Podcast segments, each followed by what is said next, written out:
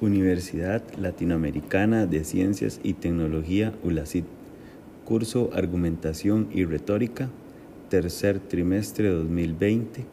Protección de Derechos de la Información, caso UPAT. Por César Jiménez Segura, estudiante de la carrera Ingeniería en Informática. Y el invitado especial, el señor Juan Herrera Fernández, estudiante de Derecho. El derecho a la información es un derecho humano, componente clave del derecho a la libertad de pensamiento y expresión. Escucharemos al señor Juan Herrera que nos dará su opinión referente al caso UPAT y cómo se violenta el derecho a la información. Mi nombre es Juan Herrera Fernández, soy estudiante de Derecho eh, y para hablar un poquito de lo que pienso como ciudadano de la UPAT, eh, podría decirles que la UPAT fue creado por medio de un decreto ejecutivo eh, que no, se maneja, no lo maneja todo el público, pero es el 41.996. Un decreto ejecutivo que vino a limitar un derecho elemental de todo ciudadano costarricense y de cualquier democracia, que es el derecho a su privacidad.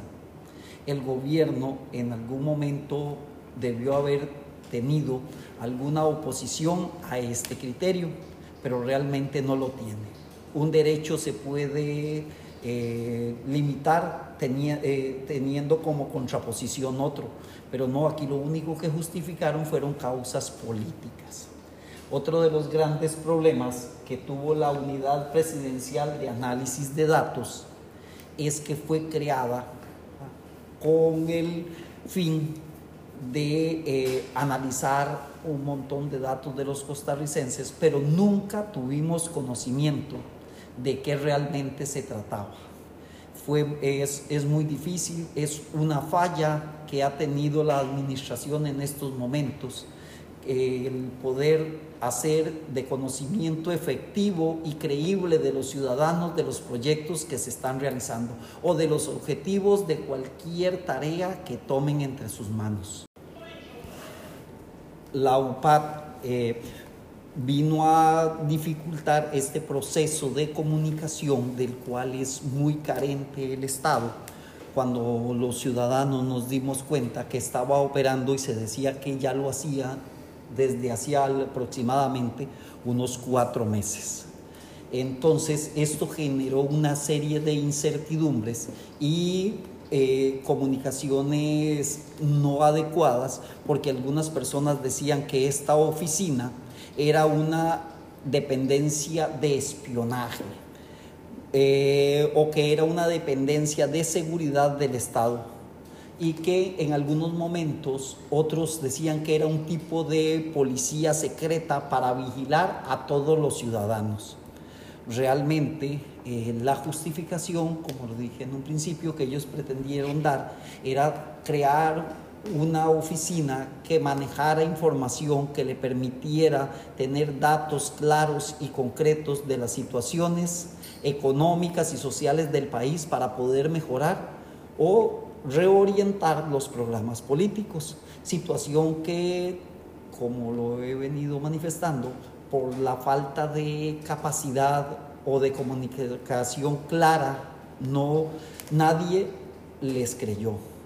Por eso, en un momento determinado, este, la gente decía, este, bueno, la UPAT fue criada para eh, tapar el que trajeron a Don Otón Solís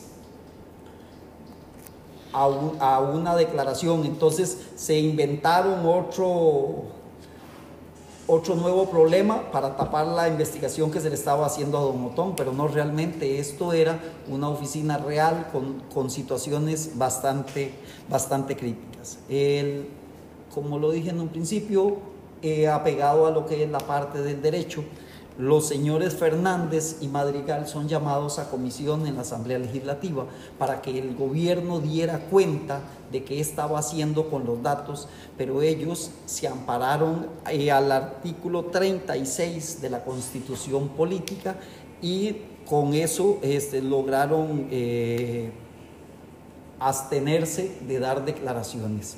De ahí se ampararon también en el artículo 112 del reglamento de la Asamblea Legislativa. Entonces, eh, se convirtió bastante difícil para los ciudadanos conocer de qué se trataba. Es más, toda la sociedad dio un poco de, de sus criterios, pero se presentaron situaciones especiales como la pandemia y todas esas cosas, y entonces con esto se logró calmar o al menos disimular o dejar de momento de un lado la investigación de la parte del UPAC. Retomando la conversación con don Juan,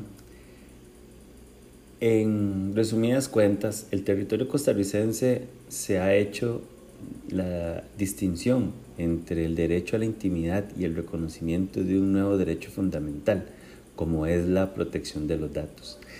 En este gobierno de don Carlos Alvarado se ha salido un poco de control este proyecto. La verdad, la mala información, la pésima comunicación entre el gobierno y los ciudadanos ha llegado a tergiversar mucho este proyecto. Y en este momento todos los ciudadanos eh, nos preocupa mucho lo que es la protección de nuestros datos, porque erróneamente en este proyecto hemos pensado que los datos se van, eh, por ejemplo, escuché personas que me dijeron que las conversaciones son grabadas, que los videos, que las fotos, todo eso ha sido grabado eh, y la gente le preocupa porque hay personas que envían cosas muy personales, hay personas que envían datos de estadísticos de sus empresas y a todo el mundo eso le preocupa mucho lo que es la información. Actualmente la información es una mina de oro muy valiosa es lo más importante que podemos tener en nuestras vidas y el un derecho fundamental es la protección a, la protección de nuestros datos. El hecho de tener la información es un hecho fundamental que tenemos que cuidar nosotros y en este caso fue totalmente violentado por parte de nuestro gobierno.